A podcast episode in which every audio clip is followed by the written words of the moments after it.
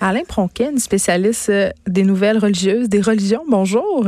Bonjour Geneviève. il se passe beaucoup d'affaires aujourd'hui. Entre autres, c'est la fête de notre bon pape. Il célèbre aujourd'hui son 83e anniversaire. Ah, c'est la fête. On dirait une fête de croisière. Ah pas sûr si je tente. Tu dis, est-ce que ça? Ça, je connaissais pas cette version-là. C'est bien cheesy. Oh my God. OK, on arrête ça, ça.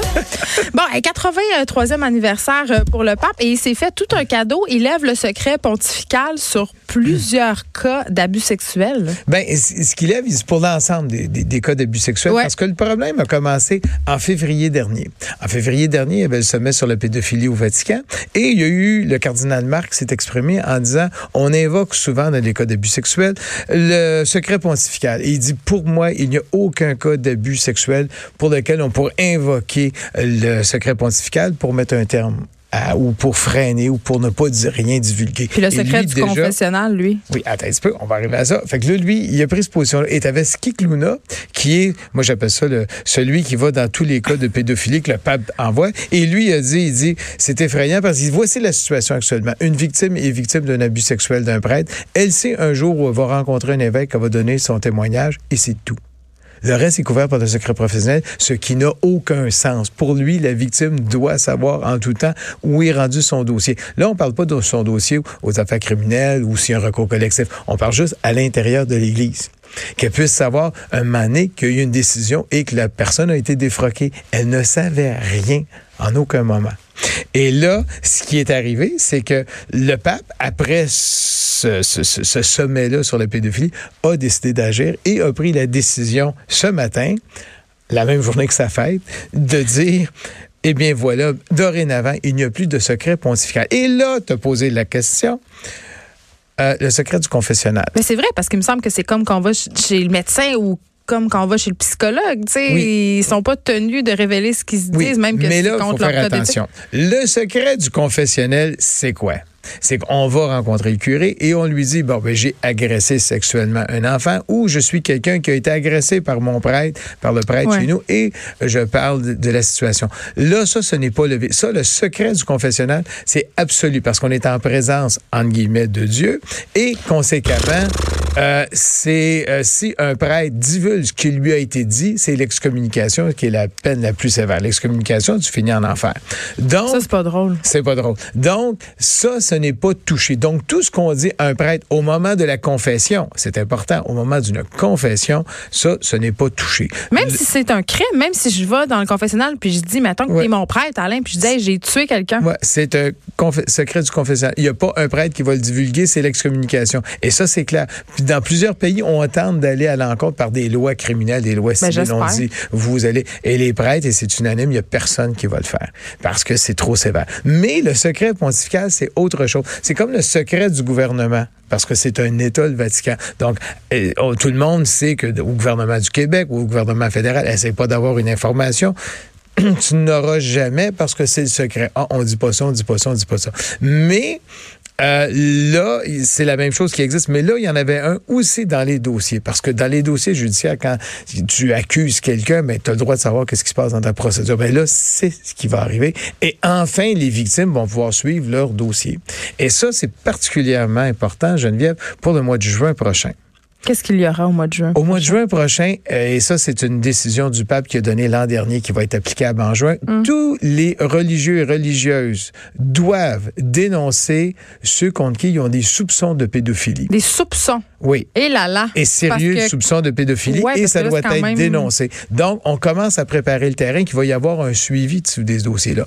Le problème, Geneviève, c'est est-ce que les journalistes, est-ce que toi, on va pouvoir avoir accès à ces données-là? On, dirait que poser la question, c'est d'y répondre. C'est ça d'y répondre. Mais on sait que pour les victimes, c'est clair, elles vont avoir accès à ça. Mais c'est déjà un grand pas dans l'histoire de l'Église. Ça veut dire que l'Église pourra plus cacher des prêtres pédophiles dans des, dans des congrégations lointaines ou juste les bouger de si on rend ces dossiers-là public Ben, à la victime. Oui, ça va aider. C'est ce que ça voudrait dire. Ça va aider beaucoup. Ben. Euh, quoi qu'actuellement, tu comme le cardinal McCarrick qui a été défroqué parce qu'il a agressé des enfants, euh, parce qu'il a agressé des séminaristes. Ben lui, il se retrouve dans une communauté religieuse. Il est, il est laïque maintenant, mais il est dans une communauté religieuse parce qu'ils disent, bon, il a 88 ans, il a juste connu ça. Il faut s'en occuper. On va s'en occuper et il est dans une communauté. Mais Bon. ça, c'est correct, c'est la charité chrétienne. Ça, c'est la charité Pour tous. chrétienne. Puis on, on, on, on dit, bon, ben, il va rester avec nous. Bon. Mais c'est de l'ensemble du dossier. Et ça, ça touche une autre nouvelle qui est sortie ce matin et une autre qui est sortie il y a quelques jours. Ben, ça arrête plus? Euh, non, ça arrête. Et ça va continuer. Ben, moi, je trouve que c'est une bonne nouvelle. Ça veut dire que tu vas venir plus souvent. On va venir Va plus voir. souvent.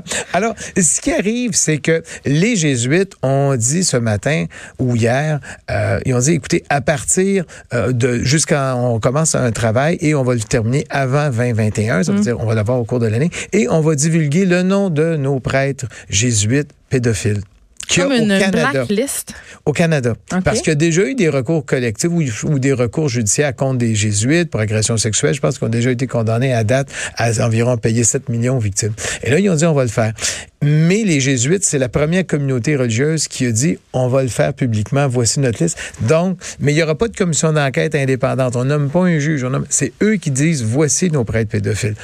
Et ça, ça a été fait aux États-Unis. Tu trois provinces de jésuites qui ont dit oui, on va divulguer nos listes de prêtres pédophiles qu'on a depuis 1940.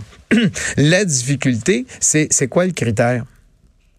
Hmm. Est-ce que c'est une fois qu'il y a- eu un jugement le déclarant coupable d'agression Parce que sexuelle? je reviens avec ton affaire de soupçon, là. Ça peut ça. déraper assez vite, là. Oui, et je vais te lire euh, ce qu'ils avaient dit. Ils disent, euh, puis là, je vais sortir mon anglais avec le gros accent, credibly accused sexually.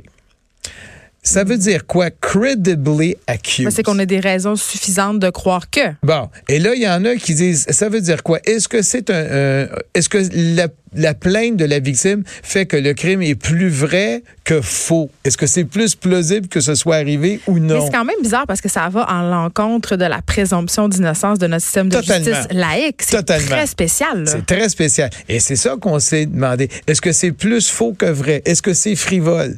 Et là, c'est qui qui va décider de ces Oui, puis critères on va pas se débarrasser des gens aussi, hein, sous prétexte Oui. de ces fameux soupçons-là. Là, Oui. On peut être tenté de faire un petit ménage. Mais à date, ce qu'on a observé aux États-Unis, c'est qu'ils l'ont fait dans le diocèse de Chicago. Et dans le diocèse de Chicago, on avait sorti environ 500 noms de oui, prêtres c'était pédophiles. l'épicentre euh, du début des Et il y en avait scandales. 650. Non, non, ça c'est juste à Chicago. On- je, je parle même pas de Boston. Ouais, on est juste à Chicago. On n'a pas fait l'Alaska, on n'a pas fait le Ah. Mississippi. Euh, Bon, dans plusieurs diocèses, on le fait aux États-Unis. Et souvent. Les- je suis en train de faxer mon apostasie. ah, OK. Et on a euh, découvert que dans plusieurs régions, les policiers arrivaient avec beaucoup plus de cas que ce que les diocèses avaient révélé. Puis pourtant, donner un dans Houston, le cardinal Dinardo, il avait posé la question, il y en a un qui est sur votre liste de prêtres pédophiles euh, que vous publiez ce matin. Et comment ça se fait qu'un des prêtres qui est sur cette liste-là a fait une messe à 10 heures? Et il a répondu, ben, il était sur je vais dire un anglicisme, sur la cédule d'aujourd'hui. Et je le dis, il était à l'horaire et je divulguais juste à 10 heures. Mais sa messe était à 9 heures, donc je l'ai laissé.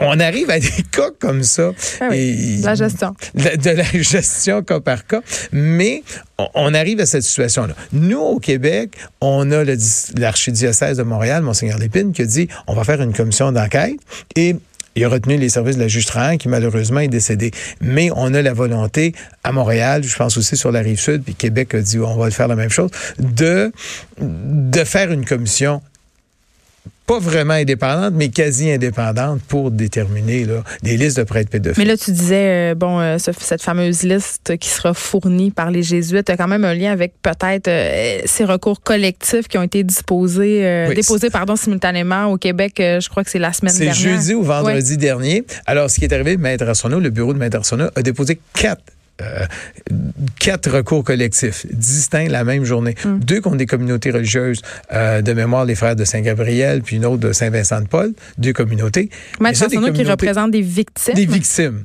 Et ça, on sait, il y a déjà eu plusieurs communautés religieuses Mm. qui ont été poursuivies dans des recours collectifs. Et il y avait aussi deux diocèses, celui de Joliette et celui de Longueuil. Actuellement, on avait juste le diocèse de Montréal qui était poursuivi par un recours collectif. Là, il y en a deux autres. Dans le cas de euh, de la rive sud, on parle de deux prêtres. Un prêtre qui aurait agressé une jeune fille dans les années 60 ou 70 et qui n'est plus prêtre depuis 1970. Lui a quitté. Et il y en a un autre qui, lui, est devenu prêtre à l'âge de 40 ans dans les années 80. Il a agressé sexuellement des enfants et il s'est promené au Japon, en Afrique et je pense actuellement il est en Abitibi. Bon. Il ben, s'est promené. Tenez-vous là pour dire. Et on a la même chose du côté d'une des communautés religieuses. On a juste le surnom du religieux qui aurait agressé, qui est un infirmier, qui était le frère Tic-Tac. Je sais. Le pire, c'est que c'est triste. C'est même pas drôle. Pour la victime, c'est. Ah. Mais imagine la victime qui avait peut-être 10 ans, 9 ans à l'époque, son seul souvenir, c'est le surnom du religieux qui l'agressait.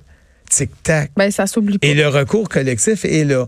Et là, le but, c'est évidemment que les gens disent, écoute, il y a des recours qui sont déposés, on va poursuivre. Parce mm. que ce qu'on a remarqué en France, il y a la commission Sauvée, qui est indépendante, qui a été créée par les institutions, euh, tant les communautés religieuses que les diocèses, qui est indépendante. Bien, dès qu'on va public, les gens disent, hey, il m'est arrivé ci, il m'est arrivé ça. Il y avait reçu, je pense, au-delà de 2000 appels de personnes, une fois qui avaient dit publiquement, dénoncer. Le but des recours collectifs, c'est exactement ça. Dénoncer. Vous avez été agressé par un prêtre pour telle communauté, dénoncer, appeler le bureau. Oui, il y a un changement de vent, puis on est en train de voir euh, se terminer, je crois, ce système d'abus euh, quand même qui a lieu ah, depuis très longtemps. C'est pas évident.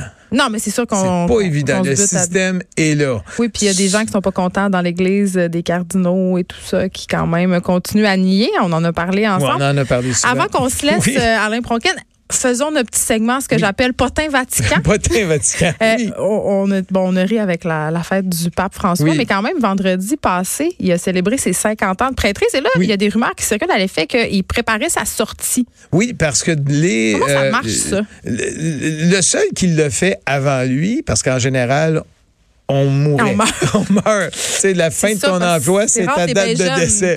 Mais c'est quand même spécial. Ben, en général, t'en as qui sont morts quand même assez jeunes. Mais règle générale, c'est au moment de ton décès.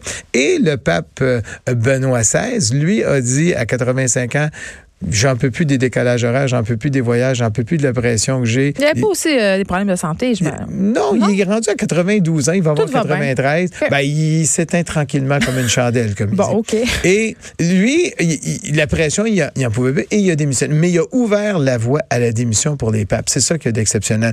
Et là, il faut se souvenir que le pape François avait déjà déclaré il faut que le pasteur trouve le temps de se retirer. Et il avait dit ce ne sera pas un long pontificat le mien. Le mandat qu'il avait eu, c'est de réformer la curie romaine. Tout le travail a été fait sur cinq ans. Il ne reste plus qu'à déposer. Mais là, il y a des indices, c'est ça. Oui, il va le déposer incessamment. Tout est fait, tout est terminé. Après ça, il a pris ces deux, ce qu'on appelle les secrétaires particuliers pontificaux. C'est les deux gars qui font la gestion de ses voyages, de son horaire, qui disent, OK, tel moment, on s'en va là, qui font vraiment son agenda. Eh bien, là, il les a transférés ailleurs au niveau du Vatican. Il n'y a plus de. Ils sont allés relever de nouveaux défis. De nouveaux défis, mais à l'intérieur, n'inquiète pas, ils ont vraiment des emplois au Vatican. Il ne faut pas s'inquiéter ah, J'en doute vraiment pas. Le Boys Club est plus fort que jamais. est fort. Et en plus, c'est qu'il n'y a aucun voyage d'officialisé pour 2020. Ça, c'est ça, c'est, je pense c'est le signe, le plus révélateur. Le seul voyage qui avait officialisé, entre guillemets, il avait dit si il y a un accord de paix au sud du Soudan qui dure 100 jours, j'irai. Est-ce a l'accord de paix sérieux au sud du Soudan? Et j'y vais dans les premiers 100 jours. Il l'a mis au début de l'année. Donc, actuellement, on n'a aucun voyage confirmé. Il y a des gens qui disent, oui, mais il y a l'intention d'aller là. Il y a non, mais un voyage, comme on dit, signé en bas avec l'agent de voyage. On déplace pas, le pape euh, à qui mieux comme ça et il n'est pas assis dans les aéroports à attendre les rabais de dernière minute. non, pas du tout. Et lui, comme il a dit, quand il a fait son voyage au Japon, ben on sait que le Japon, c'était un, vœu de, de jeunesse. Il a toujours voulu aller au Japon et il est allé au Japon. Oui, ça a été Donc, il a accompli sa destinée. Il a, il a euh, accompli sa destinée. Donc, les gens se disent, il a peut tout régler. Il y a beaucoup de pression pour la pédophilie. Là, il vient de régler un problème au niveau du secret des dossiers. Est-ce qu'il va arriver en janvier ou février puis dire c'est le temps. C'est certain qu'il ne fera pas ça la veille de Noël. il y a des messes à célébrer, le Vatican, c'est feu et à sang. Et on se souvient que le pape Benoît XVI avait fait ça au mois de mars, avant Pâques et après Noël, quand c'est un, il y a un petit creux. quand Jésus ressuscite. non, ça, c'est après Pâques. ça, c'est après. C'est ça, Pâques. C'est la mort et la résurrection. résurrection. Donc, on, il y en a beaucoup en Europe qui s'attendent et qui se disent il va faire quelque chose. Il y en a beaucoup qui disent peut-être qu'il va annoncer un voyage euh, en Argentine, son pays natal, et c'est peut-être là, à ce moment-là, qu'il va sortir. Mais là, on potine un petit peu, mais je l'avais prévu dans mon livre. Je serais. Ah, bon, t'es tellement bon. Je Deux serais- ans avant. Je serai suspendu à tes lèvres pour la suite. Alain Pronquet, tu reviendras très bientôt nous entretenir sur euh, les potins Vatican et autres facilités et nouvelles fun et pas le fun euh, qui concernent notre plus célèbre boys club de Oui, l'humanité, c'est-à-dire l'Église catholique. Merci beaucoup. Bienvenue. Écrivaine, Blogueuse.